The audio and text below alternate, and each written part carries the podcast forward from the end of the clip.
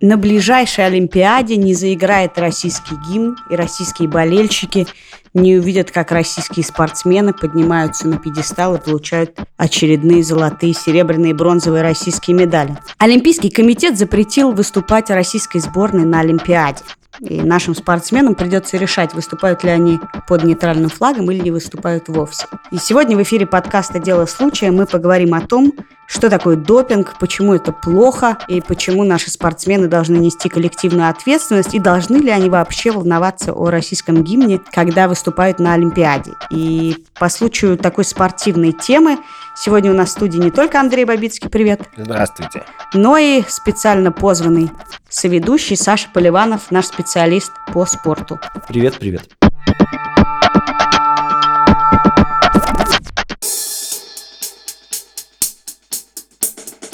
Саша, в отличие от нас с Катей, не просто, значит, публикует по 20 новостей про спорт последние двое суток, вероятно, но еще и всерьез ходит на спортивные мероприятия. А мы только по телевизору смотрим, когда деться некуда. Саша даже был на одной Олимпиаде. Саша был на молодежном чемпионате по хоккею в Уфе, и, надо сказать, после этого, по сравнению с этим, мне кажется, ни одна Олимпиада не может быть достаточным испытанием.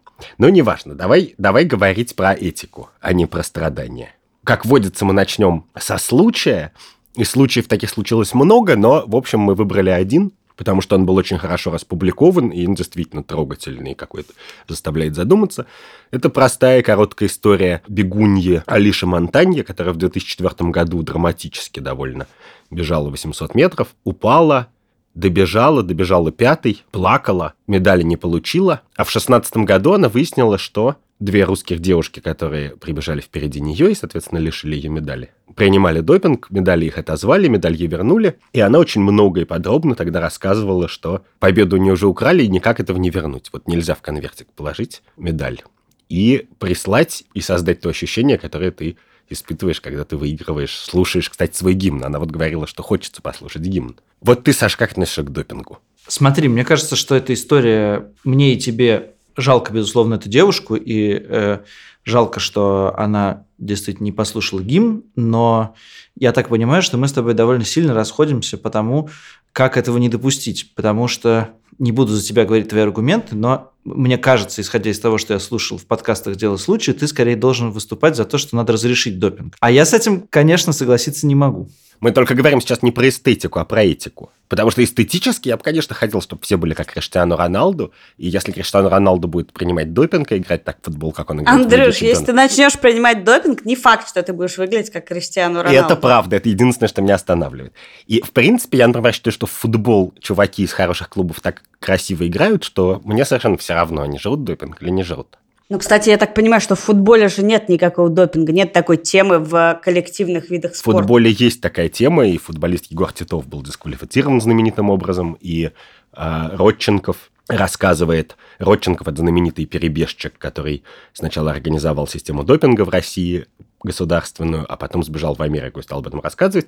Он, в частности, говорит, что и футбол эта система затрагивает полностью, и, в принципе, у нас есть косвенное основание думать, что это может быть так, потому что за футбол в России отвечает тот самый человек, а именно Мутко, которого за нынешний олимпийский скандал в Сочи дисквалифицировали пожизненно со всех олимпийских мероприятий. А объясните мне, вот я помню, я смотрела э, ролик, который много ходил по социальным сетям, сравните успехи на Олимпиаде 50 лет назад и сейчас. И там художественная гимнастика так долго готовилась, готовилась, и потом делала, опа, одно сальто. А сейчас фигак, четверной тулуп. И что, в принципе, допинг так прочно, и допинг, и природа, и биология, и экология так изменили спорт, что, в общем, это все уже ярмарка технологических достижений, не только медицинских, но и каких-то достижений специалистов по сну, которые правильно выстраивают, как тебе спать, специалистов по еде и прочих-прочих помощников, и что все это все равно уже не про настоящий спорт. Вот, кстати, Саш, Саш, подожди, какая сейчас э, произнесла вслух очень популярный в России аргумент, что все жрут, но не всех ловят. Что ты на него ответишь? Все мы раз в жизни нарушали правила дорожного движения. Это совершенно не значит, что э, правила дорожного движения не нужны и не работают. Да, есть нарушения, и действительно мы их часто иногда делаем. Это не значит, что сама система неправильная. Э, тут есть как бы сбой логики, который те, кто этот тезис э, тиражируют, забывают. Ну, а скажи, почему допинг зло? Расскажи нам. Допинг зло по двум причинам. Первая причина – это то, что в любом виде спорта должны существовать правила, ограничивающие, э, которые делают этот вид спорта видом спорта. Да? И часто эти правила, традиционно считается, что эти правила всегда в пользу атакующей команды, чтобы а, атакующим, чтобы было более зрелищно. На самом деле в каждом виде спорта, в командных я чуть больше знаю, но наверняка есть и в индивидуальных, есть вещи, которые специально ограничивают спортсменов. Например, правила офсайда в футболе и в хоккее – правила трехсекундной зоны в баскетболе, и мы все, более-менее все, кто смотрит, значит, эти виды спорта, согласны, что с этими правилами лучше, чем без. Потому что если бы не существовало правила трехсекундной зоны, то баскетболист ростом 2.10 стоял бы у чужого кольца и просто опускал мячи в сетку, а никто бы не смог ничего сделать, потому что он слишком высокий, и таким образом это было, превратилось бы в соревнование про рост, а не в, про командную игру. Точно так же и с допингом. Ну, ты не можешь сказать, что баскетбол не соревнование про рост. Об этом была очень хорошая статья на Sports.ru недавно по поводу... Она как раз говорила, что несмотря на все усилия, это все еще соревнование про рост. Но на самом деле там есть целое поколение маленьких баскетболистов, которые очень неплохо играют, но маленьких по баскетбольным меркам. Мне кажется, этим маленьким баскетболистом я была по пояс примерно. Нет, ну вот есть баскетболист Стив Керри знаменитый, который, можно сказать, не сильно выше меня. Ну, то есть он выше меня, но так не на голову. Ну, в общем, это первый мой аргумент. Второй аргумент, что если мы разрешим допинг для всех, то тогда нам придется, например, разрешать экзоскелеты для прыгунов в высоту. Потому что экзоскелет ничем, в принципе, от допинга не отличается. Если мы разрешаем то, что можно потреблять внутрь, то мы должны как бы и другие технические новинки э, в мире, которые существуют, тоже разрешить. И таким образом, ну, никому не интересно смотреть э, соревнования людей в, в двух экзоскелетах. Не могу себе это представить. Нет, я думаю, что, конечно, э, будут соревнования людей в экзоскелетах, если это как-то помогает людям прыгать в высоту, хотя я не очень понимаю, как, учитывая что он довольно тяжелый. Там Но неважно, я Кать, единственное, единственное, я не понимаю, как это решит проблему. Как только ты разрешаешь допинг, ты же его регулируешь как-то, наверное, и говоришь, чтобы все страны были равны, давайте использовать только амфетамины, а МДМА, извините, я просто не знаю название, милдронат не использовать. Так ровно так сейчас и происходит. В этом смысле тогда допинг разрешен. И хочу еще один пример да. привести для того, чтобы угу. нам было удобнее. Про, если вам кажется не очень убедительным про экзоскелет, значит, была такая э, велосипедистка из Бельгии, Фемке Вандерндрише. Она была значит, чемпионкой среди юниоров э, и вообще подавала большие надежды. Ее Э, в начале 2010-х годов дисквалифицировали, потому что э, нашли в ее велосипеде моторчик. Э, Упс! Значит, он сохранял энергию, когда она ездила под горку, а когда она ехала в горку, он помогал, он крутил, помогал ей крутить педали. Он был спрятан в раме, и его обнаружили случайно, сфотографировав велосипед в тепловую камеру и обнаружили аномально теплое место на том месте, где был мотор. Короче, Тогда и это надо разрешать, да? Но мы, нам всем кажется, что э, моторчик на велосипеде что-то не то. Не, нельзя играть по таким правилам. Подожди, кстати, вот. Но там есть очень важная вещь, которую мы еще не произнесли вслух, что, может быть, даже можно было бы играть по таким правилам, но для этого это надо, надо было бы сделать правилами. То есть ситуация, когда правила есть, а их кто-то нарушает, она хуже, чем когда правил нет совсем или правила есть жестокие для всех. Ну, то есть, в общем, гадость-то в этом состоит, на самом деле, конечно, да? Нет, мне кажется, Нет, что... Нет, подождите, вот вы сейчас говорим про технологии, но вообще мы сейчас говорим про... Моторчик – это немножко другой случай, а вот можем ли мы разрешить всеми возможными химическими способами достать из тебя твой спортивный потенциал. А чем вот химия если отличается меня от физики? накачать, нет, я тебе объясню. Если меня накачать и мелдронатом, и всем на свете, я не выиграю ничего. Более того, если в твой велосипед ставить моторчик, ты тоже ничего не выиграешь. Да. Я не вижу разницы между этими двумя вещами. Почему Подожди, мы можем... Катя, может, ты просто неудачница? Спасибо. Кстати, если вставить мне моторчик, я, может быть, выиграю. Но это должен если, такой если моторчик, мощный который, мотор. который виден без инфракрасной камеры. Окей, мы можем расходиться в том, вообще допинг для всех хорош или плохо, хотя у меня нет никакого специального мнения. Я вообще за... Я, но я за правила. Потому что мне кажется, и это важно, я известный анархист, я считаю, что вообще законы которые принимает Государственная Дума, не обязательно для исполнения. Но спорт, как мне кажется, без правил вообще не может существовать. Что весь кайф спорта да, но... состоит в том, что там есть правила. Так вот, подожди, вот мы в чем соревнуемся, когда мы говорим, например, об Олимпиаде? Мы соревнуемся в том, насколько каждый спортсмен физически мощен. Или мы соревнуемся, насколько в стране хороша спортивная тренерская традиция. Или сколько бабла государство выделяет на спорт. Или каковы технологии и как они развиты в этой стране. В чем Собственно, мы за что боремся? Медаль я могу за тебе что сказать, дают? что, как я считаю. Я считаю, что мы боремся за то, чтобы в рамках определенных правил достичь наилучшего результата. Как и любая игра, которая есть То есть ну, это в мире. сочетание всего этого. Да Нет, как жизнь это, просто. это значит, что ты... Я тут совершенно с Андрюшей согласен. Это наилучший результат при соблюдении определенных правил. Или при несоблюдении определенных правил, но так, чтобы этого никто не знал. Ну подожди, выдавать паспорта спортсменам – это примерно то же самое перед Олимпиадой. Делать чужого спортсмена, воспитанного там в чужой стране, своим, это входит в Именно, концепцию. именно поэтому придумали правило, что если ты выступал за одну страну, то потом ты должен, ты можешь выступать за другую страну только через три года. Э, И там есть какие-то определенные, вот сейчас российских спортсменов, э, ну, спортсменов не отстранили, но если российские спортсмены не захотят выступать под нейтральным флагом, они не могут пойти в сборную Украины или в сборную Мозамбика выступать, потому что э, они, как- там довольно существенный и тяжелый процесс перехода из одной сборной в другую. И придумали правила, они действуют, э, ничего не имея против того, что Виктор Ан выступает за сборную России и поедет на Олимпиаду в свою родную страну под нейтральным флагом. Ну, в общем, тогда из того, что вы говорите, явственно следует, что это игра, где можно классно жулить. И если есть игра, где можно классно жулить, надо классно жулить. И просто надо делать так, чтобы тебя не ловили. Изобретать такой допинг, который еще э, не ловится анализами. Вот про это у меня есть вопрос, на который нет ответа, и который я думал, что вы мне поможете ответить. Он такой. Не помню точно в каком году французский футболист Тири Анри забил очевидным образом гол рукой э, в очень важном матче с Ирландией. И за счет этого сборная Франции попала на чемпионат мира, а сборная Ирландии не попала. И это было настолько всем видно, что он забил это рукой, и ему тоже, он это делал довольно специально, э, что был большой скандал. Но Судья не Ев- заметил. и судья не заметил, гол засчитали. Значит, команду не дисквалифицировали, футболиста не дисквалифицировали, и переигровки не было. А если бы он принял допинг, то его бы дисквалифицировали, команду бы дисквалифицировали, и наверняка была бы переигровка, или бы Ирландия поехала. Где разница между в нарушении правил Тири Анри, умышленно сыгравшего рукой и забив гол не по правилам, и принятием допинга? Вот тут для меня нет какого-то Так однозначного подожди, ответа. а быстрого. видеофиксация не решает теперь эту Реш- проблему? решает, но тогда ее не было. Нет, а кроме того, нет, видеофиксация в футболе решает даже не это. Она просто определяет, пересек ли мяч линию. Погляди, Саша, у меня есть вариант ответа на этот вопрос. Мне кажется, что спорт это такая единственная область жизни, где критерием справедливости являются правила. В любой другой сфере ты можешь сказать, что что-то случилось несправедливо, и надо там на это закрыть глаза или наоборот как-то кого-то наказать, кто по закону вроде чист и так далее.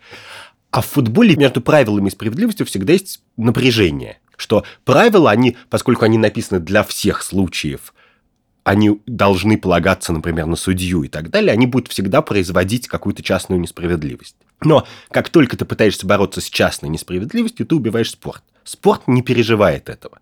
Как только ты говоришь, но они были лучше по игре, значит, давайте они Мгм. поедут. Как только ты устраиваешь видеоповтор, который не записан в правилах, ты убиваешь спорт. Почему-то это, я даже не понимаю, насколько... Ну, потому Вот что там очень раз- много завязано все-таки на везении. Нет, ну, Ну, помимо, помимо всего прочего, там есть шанс. Ты воспользовался шансом или нет? Тири явно удачно воспользовался шансом. но по правилам. Так вот, в смысле, по правилам не в том смысле, что он сыграл по правилам, а в том смысле, что правила футбола говорят, что если судья не засчитал гол, то он не засчитал гол. И мне кажется, что это вообще-то очень важно, потому что, помнишь, была история с водником Архангельском, команда, которой надо было стратегически проиграть, и они забили кучу голов в свои ворота. И их как так отпесочили вообще, дисквалифицировали, а заставили переигрывать и так далее. Хотя они действовали строго по правилам. Я первый раз в жизни прочитал правила, значит, хоккея с мячом тогда. И мне кажется, что это как раз жутко нечестно, не- не- что вот это как раз просто нарушение всего духа спорта. Однако подобный случай вошел в теорию игр про то, как иногда неразумное поведение ведет к выигрышной для тебя Почему? Э, Это очень вынесли разумно. результат. Они очень рационально забили себе 9 голов. Просто в этот момент все решили, что правила мы поменяем, чтобы, чтобы эту несправедливость поправить. И вот мне кажется, что ответ в этом, что просто в спорте почему-то оказывается, что правила – это жутко важно. И поэтому, собственно, мне кажется, что эта история с допингом, она плоха с точки зрения, я не знаю, эстетики или правил соревнований или чего-то, но люди в песочнице прыгают, кто-то тоже, наверное, жулит. Ну, в смысле, что ты, ты не можешь, не будешь показывать них пальцем и говорить, ах, вы злодеи моральные.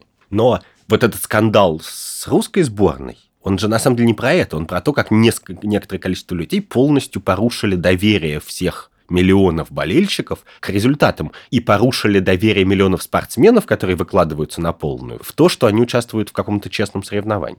Я еще напомню, э, и это льет мельницу на, на, на, на, на твой ответ, значит, что Олимпийский комитет России дисквалифицирован не за употребление допинга конкретными спортсменами, а за нарушение антидопинговых правил. Это довольно существенная разница.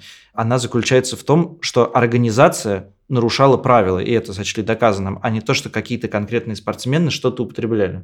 То есть в переводе на человеческий они сделали ОПГ, некоторую мафиозную структуру, которая систематически нарушала закон. Вот, и в этом ОПГ, на самом деле, я думаю, что мой ответ на казус Тири Анри, потому что Тири Анри, когда играл рукой, он это делал не в составе ОПГ. Он ни с кем не договорился, что я сыграю рукой, значит, на какой-то там, не знаю, 90-й минуте, чтобы мы выиграли, а вы меня прикроете таким образом своими телами, чтобы судья не заметил э, руку. Нет, он сделал это довольно импульсивно. А, ну, то есть он э, воспользовался шансом, а не построил систему покупки шансов. Да, а то, что э, происходило на Олимпиаде в Сочи, как нас, э, значит, пытается убедить э, Международный Олимпийский комитет, и Я им верю. Саш, там, ты там был, ну. Кать, просто а, в мире спорта известно, что Международный Олимпийский комитет – это единственная организация в мире, которая соревнуется с Российской Федерацией в смысле коррумпированности. Поэтому, в принципе, конечно, мы им в принципе не очень верим. Но просто в этом случае как бы они неправильные часы показывают правильное время. И вот эта история про то, как построена система нарушения правил, она нас приводит ко второму интересному случаю. Это очень важной проблеме, которая не только для спорта важна. Что из-за того, что как считается в международном спорте и Олимпийском комитете, в России действует система нарушения допинговых правил, презумпция невиновности в некотором смысле перестает распространяться вообще на русских спортсменов. Об этом заговорили, на самом деле, даже не сейчас, а два года назад. Очень много говорили, когда великую прыгунью с шестом Елену Исенбаеву не пустили в Рио-де-Жанейро. Елену Исенбаеву, которую не поймали на допинге. И которая тем самым понесла коллективную ответственность за как бы чужие грехи. Да, надо сказать, что в этот раз они, правда, исправились, да, ни один э, спортсмен не несет коллективной ответственности и может выступать э, на Олимпиаде только, правда, под нейтральным флагом, о чем мы, наверное, еще поговорим. В этот раз действительно Олимпийский комитет, правда, поступил гораздо, как мне кажется, справедливей. А вот тебе так кажется, кстати, вот вообще ты считаешь, что а Исенбаева они правильно наказывали? Нет, думаю, что Исенбаева они наказывали неправильно, и для меня это тоже некоторые, ну, как бы мне жалко и молодых спортсменов, которые не поехали, и Исенбаеву э, жалко, исходя из э, каких-то нарративных соображений, потому что э, она могла бы совершенно прекрасно закончить карьеру, так что мы об этом вспоминали еще, не знаю, многие десятилетия, потому что она абсолютно великая спортсменка, ехала на свою последнюю Олимпиаду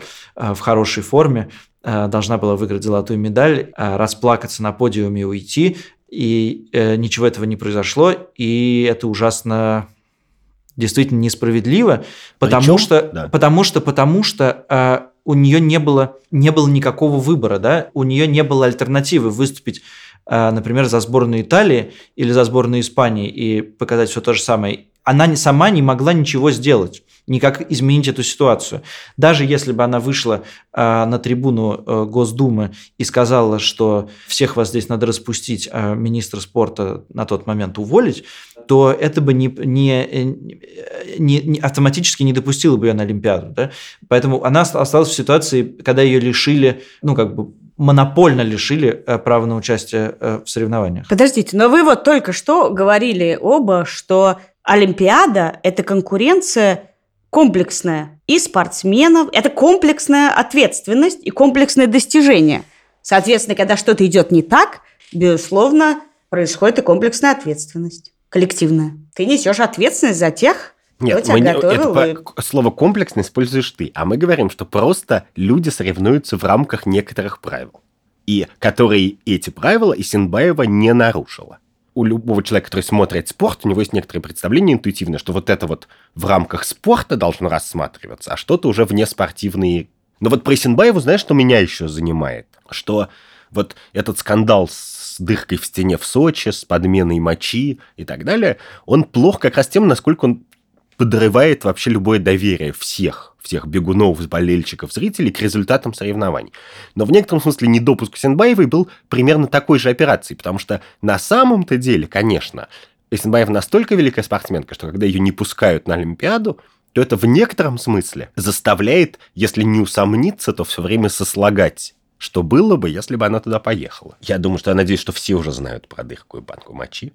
Саша, расскажи про банку. Эта история, собственно, описана Родченковым про то, как в сочинской лаборатории, антидопинговой лаборатории существовала дырка в стене, через которую при помощи ФСБ одни пробы меняли на другие. Сданные только что пробы нечистых спортсменов меняли на заранее э, сданную мочу полгода назад, э, э, значит, переливая ее из одной колбочки в другую, и царапины на колбочках при открытии а, служат одним из доказательств порочности всей этой системы. Собственно, важно понимать еще, что доказательствами реально являются царапины. То есть, на самом деле, чтобы спортсмена дисквалифицировали, достаточно на самом деле, чтобы у него были просто царапины на пробе с мочой. Некоторого типа царапин. Там есть Да, царапины А и царапины Б, но не будем в, э, в это... Но, в принципе, конечно, в идеальном мире такое доказательство никогда бы никуда бы не, не, не принималось. Про идеальный мир я тебе хочу сказать, что вот для меня идеальным наказанием,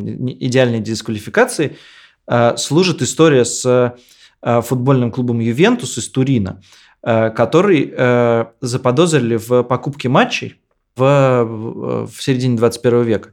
После чего команду лишили нескольких золотых медалей э, чемпионатов и отправили в низшую лигу, откуда потом Ювентус выбрался и выиграл 5 или 6 чемпионатов подряд.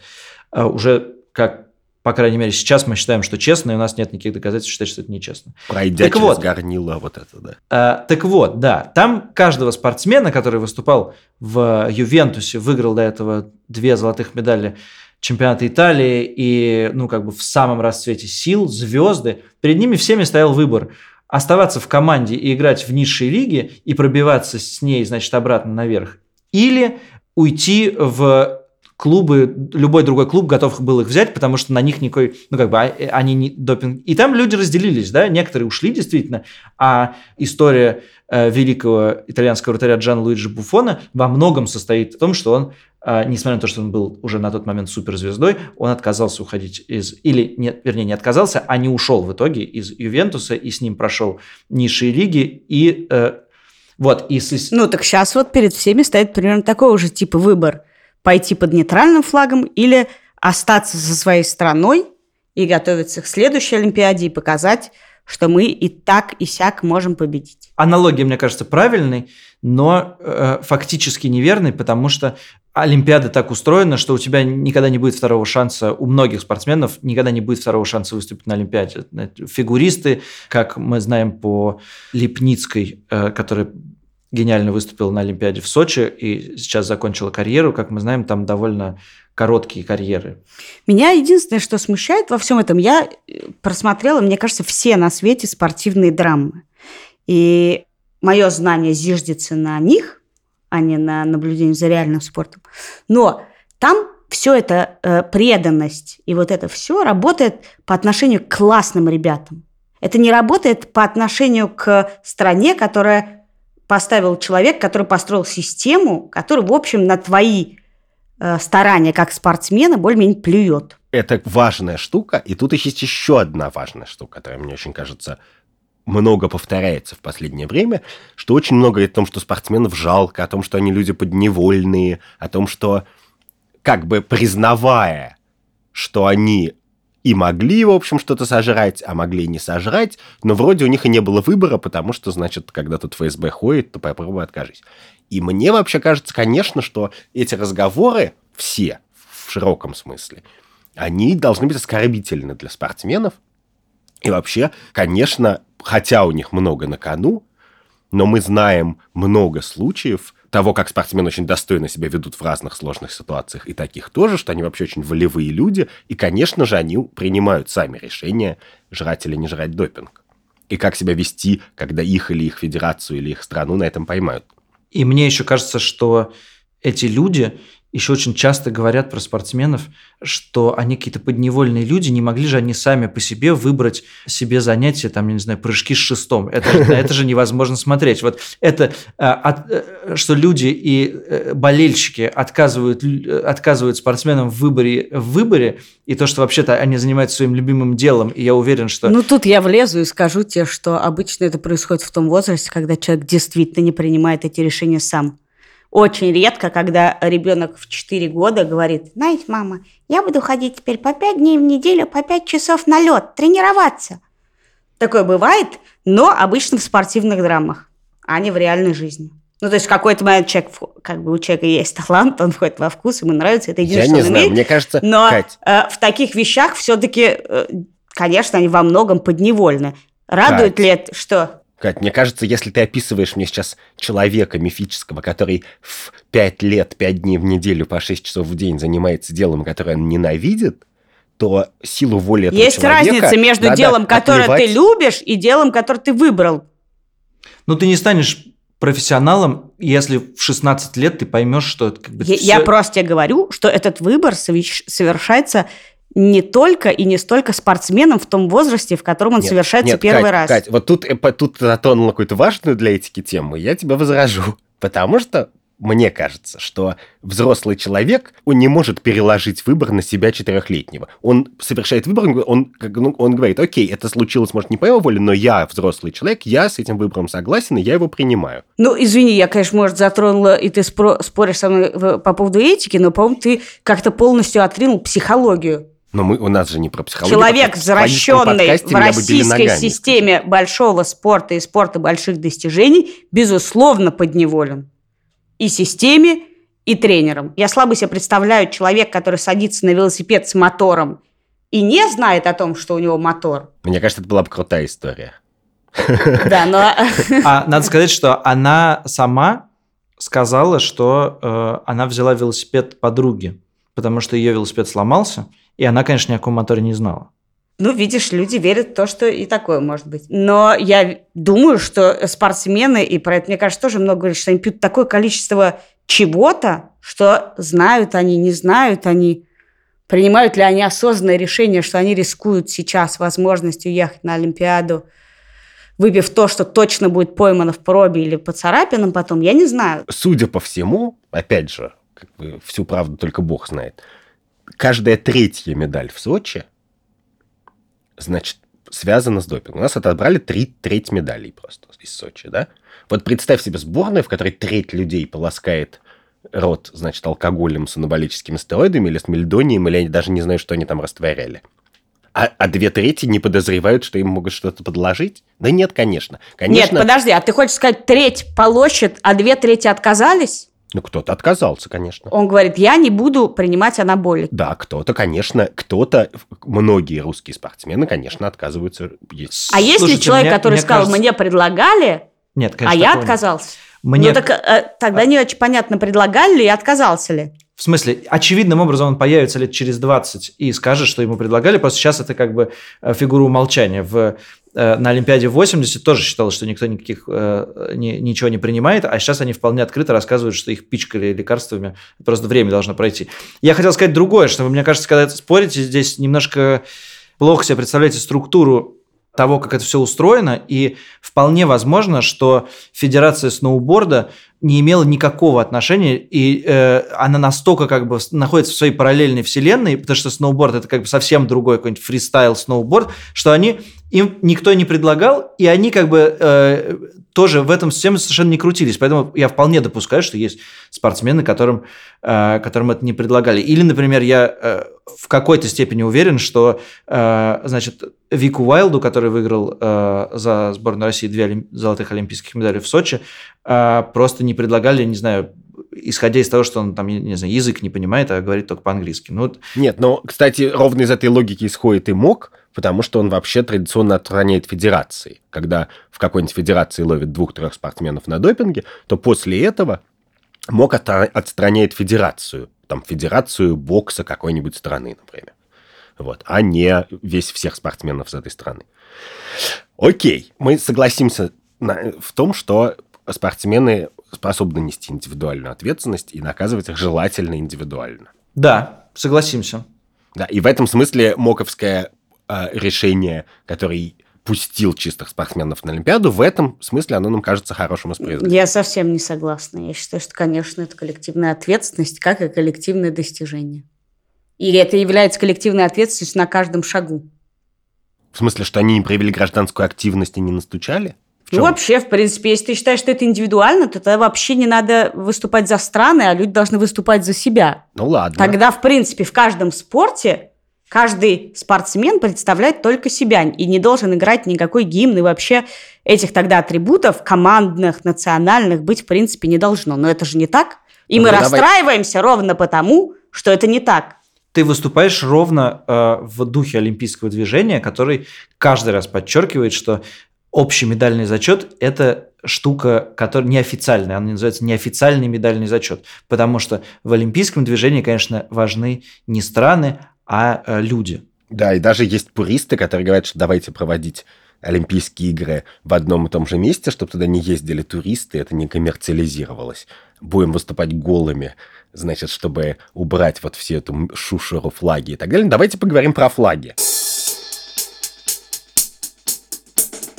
Конечно же, это на самом-то деле в России это сейчас самая обсуждаемая тема, потому что, ладно, уже всех пустили, но когда это решение принималось в МОК, то фигуристка Евгения Медведева, вот уж человек, которого делали фигуристкой с самого детства, и кто это решение принял до того, как вообще начал разговаривать. У нее детство еще не закончилось. Да, у нее детство, во-первых, не закончилось, во-вторых, она жутко успешно, замечательный спортсмен, чемпион мира.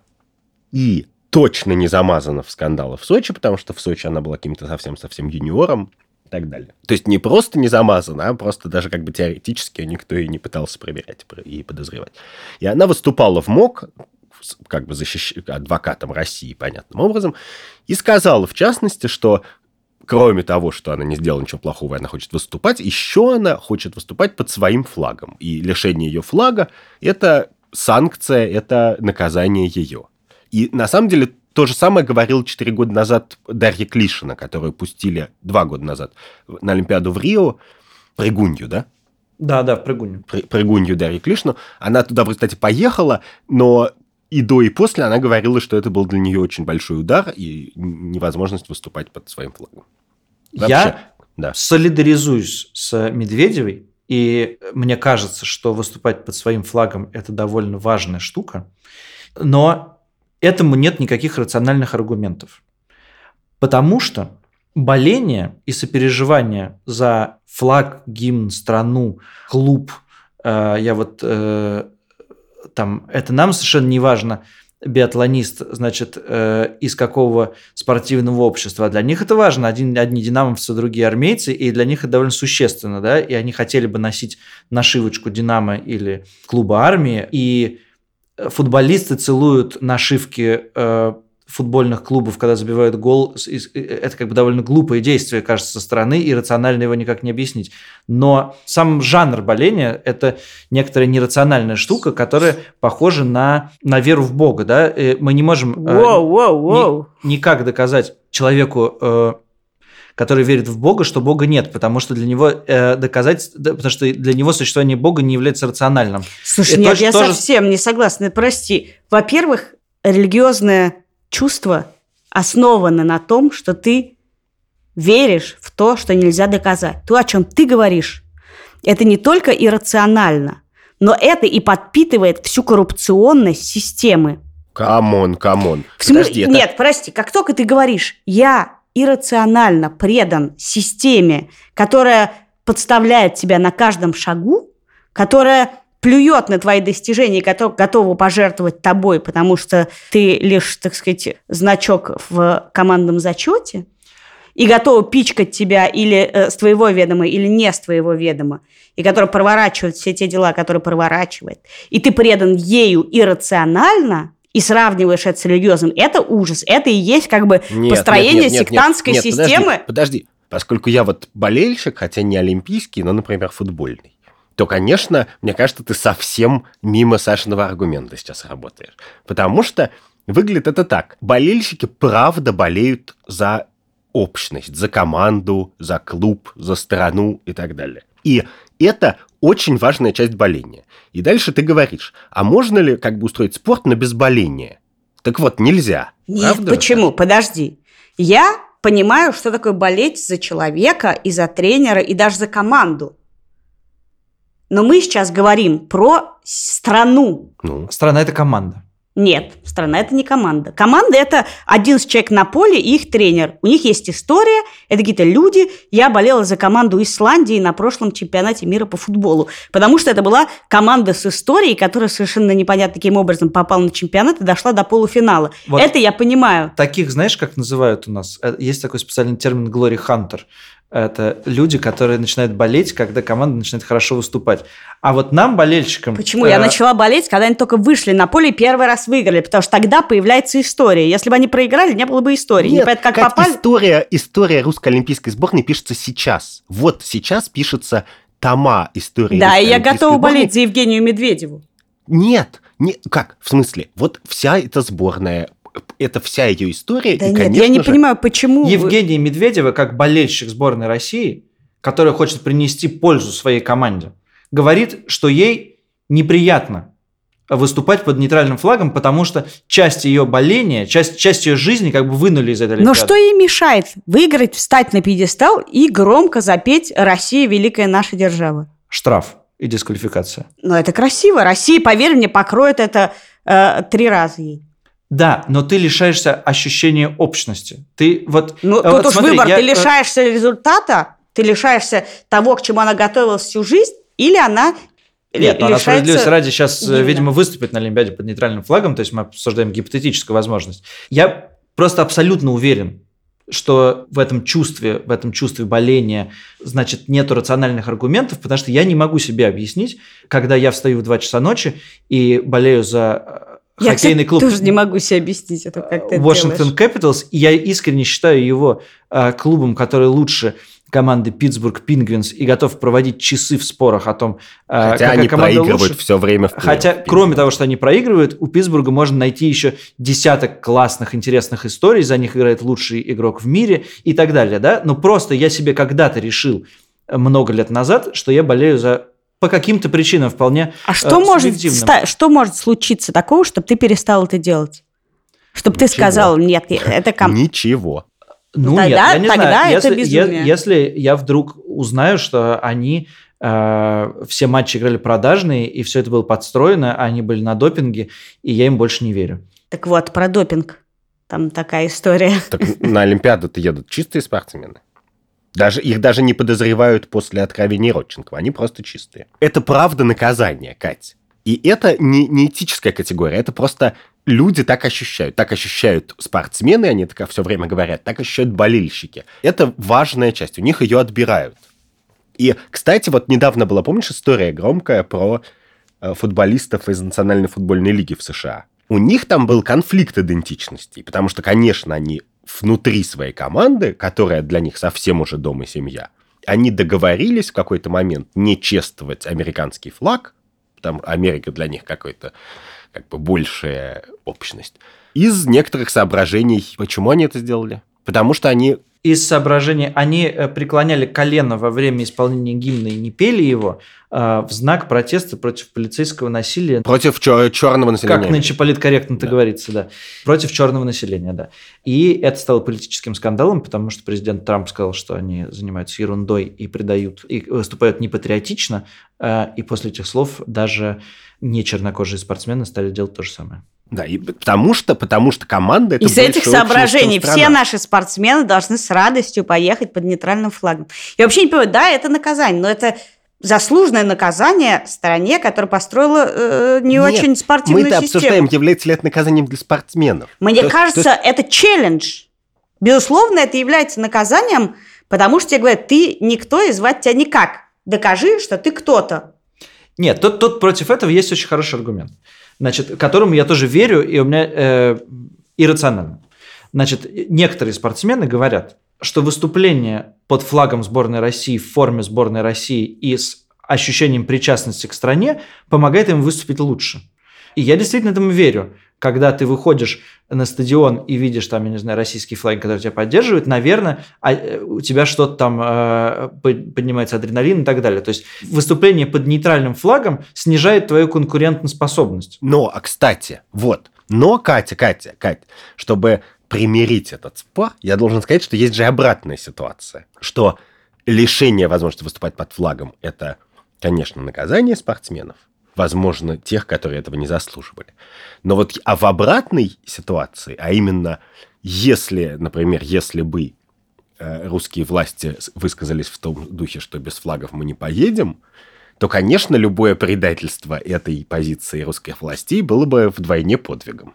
Верно же? Да. В этом разница между этой историей американской. В смысле? Ну, что американские спортсмены таким образом говорили, что американский э, гимн это такие, ну, что они, не, не, не исполняя его, придают ему такое большое значение, что не могут осквернить его, потому что такое насилие совершается. А русский гимн в данный момент, простая ситуация, будет символизировать нечестное участие в Олимпиаде. И настаивать на том, что тебе очень нужен этот гимн, было бы неправильно, именно символически, если вы уж придаете такое символическое значение гимн. Другое дело, что мне кажется, что и для страны было бы очень полезно, если бы наши спортсмены под нейтральным флагом достигли бы отличных результатов, и все бы увидели, что даже чистые спортсмены без помощи коррупционной системы все равно самые классные спортсмены. С этим невозможно поспорить. То есть ты все-таки, у тебя есть рациональное боление за своих? Ты хочешь, чтобы все увидели, какие в России хорошие спортсмены? Ну, я хочу, чтобы Евгения Медведева получила медаль. А почему ты болеешь за Евгению Медведеву, а не за французскую какую-нибудь молодую звезду канадскую? Я вот даже не знаю имени молодой канадской. Но я тебе скажу, почему, потому что по телевизору и по-русски комментаторы, они всегда те много рассказывают про твоих спортсменов и довольно мало рассказывают про других спортсменов. То есть это не твоя волевое Я болею, решение, как а... я тебе уже сказал, меня интересует история и спортивная драма. Когда я знаю драму, она меня интересует. Если я не знаю драму, то меня не интересует спорт как таковой в принципе. Слушай, а давайте перевернем эту ситуацию в другую сторону. Есть довольно много спортсменов, которые, которые, понимая, что они никогда не пробьются в свою сборную в своей стране, берут гражданство другой страны, чтобы выступить на каких-то соревнованиях и получить личную славу. Так, например, делают а, российские фигуристы, которым а, сложно пробиться в сборную России, и они едут э, в как правило, в страны СНГ или Финляндию и выступают за них. И так делают, например, бразильские футболисты, которым, э, ну, просто там очередь в сборную, и они поэтому становятся э, россиянами. Ну, собственно, как и в России в сборную по фигурному да. катанию очередь. Да, вот. И с этой стороны, вот мы сейчас на одной чаше весов у нас э, Евгения Медведева, которая говорит, что я бы, мне сложно выступать без своего гимна и без своего флага, потому что я чувствую общность. И на другой, и на другой чаше весов ее соперница какая-нибудь условная, которая поняла, что ей тягаться с Медведевой невозможно, и поэтому переехала на Украину, и, э, значит, теперь украинская спортсменка, для которой, ну, да простит меня эта гипотетическая спортсменка, наверняка украинский гимн ничего не значит, она не знает его слов. Послушайте. Кто из простите, них, кто из них как ну... бы... Э, и, и... Я из вас, может быть, единственный человек, который выступал на спортивных соревнованиях и поднимался на пьедестал. В этот момент для тебя будет значить любой гимн, который зазвучит, ты начнешь рыдать от э, значимости момента, в котором ты находишься. Еще раз, я не, просто не понимаю, речь идет о людях, которые свою жизнь одну тратят на некое спортивное достижение. В этом смысле важно, чтобы человек мог показать, что он может сделать. И для меня, как для зрителя, очень интересно конкретные истории и случаи отдельных людей. И почему вы сейчас ратуете за то, чтобы они в этот момент услышали русский гимн, или, не, или лучше пусть они вообще не выступят, потому что какой смысл ей выступать за украинский, если он для нее не значит. Для меня весь спорт про человеческое достижение, про тело и про его возможности тела и духа. Тело и дух связаны бывают с тренером, с американской идеей поверить в себя, но никогда не бывают связаны с гимном. Ха-ха! Вот, нам уже пора закругляться, и поэтому я закончу хорошей кольцевой композицией. Потому что бегунья Алиша Манданьо, которую русские спортсменки при помощи допинга лишили бронзовой медали. Главное, почему она рыдала в перископе, в трансляции, когда она узнала, что их дисквалифицировали, главное ее переживание и чувство несправедливости было связано с тем, что ей не дали постоять на подиуме и послушать свой гимн. И в этом смысле медаль у тех, у кого отняли медали, нельзя отнять тот момент, который они незаслуженно стояли на этом плейдистале и слушали Можно, гимн. можно. Встань можно. себя дом на табуретку, послушай гимн, а потом иди и победи в Олимпиаде. Короче, Саша, мне кажется, что наш сегодняшний разговор легко и явно демонстрирует, что в спорте понимают только болельщики, даже в этике спорта. Фу, какой сексизм в данном контексте. А для меня как раз э, важным итогом нашего разговора стало то, что я в очередной раз убедился, что спорт такой классный, что он даже как бы этические вопросы может поднимать, и вообще о нем можно говорить с какого угодно ракурса, и вот э, нам интересно было поговорить, э, при том, что мы втроем, у нас абсолютно разный спортивный бэкграунд. Это был подкаст «Дело случая». Сегодня мы обсуждали этические вопросы, связанные с запретом российской сборной на грядущей Олимпиаде. В студии у нас был Саша Поливанов, Счастливо, пока. Которого мы специально позвали поговорить с нами про спорт. Андрей Бабицкий. До свидания. И Катя Крангаус. И по-прежнему вы можете подписаться на нас в iTunes, в приложении, через которое вы нас слушаете на андроиде. Делайте это, пожалуйста, пишите нам по адресу дело собака медуза.io. Пишите нам свои вопросы, возмущения, мнения, предлагайте свои темы. Слушайте нас, мы снова будем здесь через неделю. До свидания. Пока. you.